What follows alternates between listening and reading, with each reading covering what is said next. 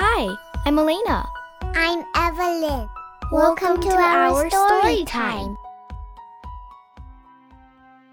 Hey, Evelyn, what do you usually dream of at night? I dream about unicorns, princesses, and food. Oh, that's fantastic! Today, come with us. To the nice dream truck. When bedtime is near, and teeth are all brushed, and the house is asleep, and the noises are hushed, you might hear a tune. You might be in luck. You might get a visit from the nice dream truck. The truck is a wonder, It floats and it flies. steered by a girl with stars in her eyes. Who's ready to help you? Get ready for bed by serving up dreams to dream in your head. The choices are endless. The toppings, worth trying. They're silly and funny and so satisfying. With dreams about treasure and dreams about winning. Dreams about magic and pirouette spinning. Dreams about summer and dreams about snow. Dreams about puppies wherever you go. Sample some princess.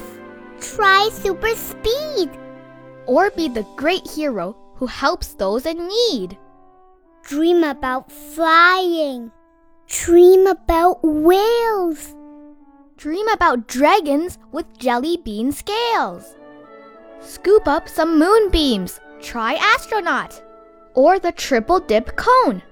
That's called making a shot.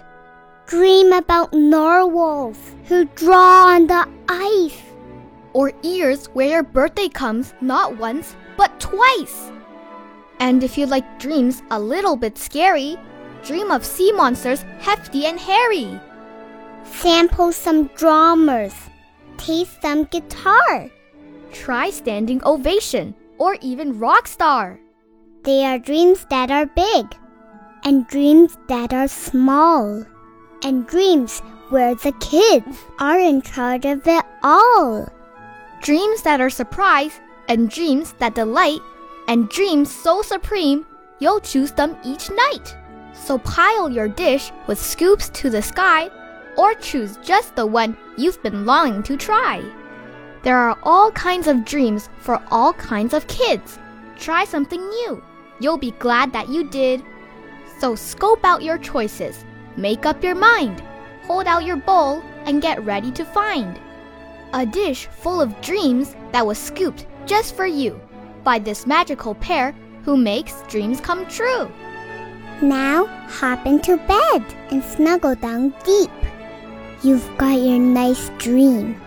Good night. Time to sleep.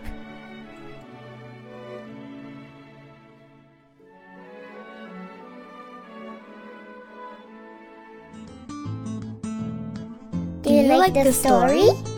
Come back tomorrow.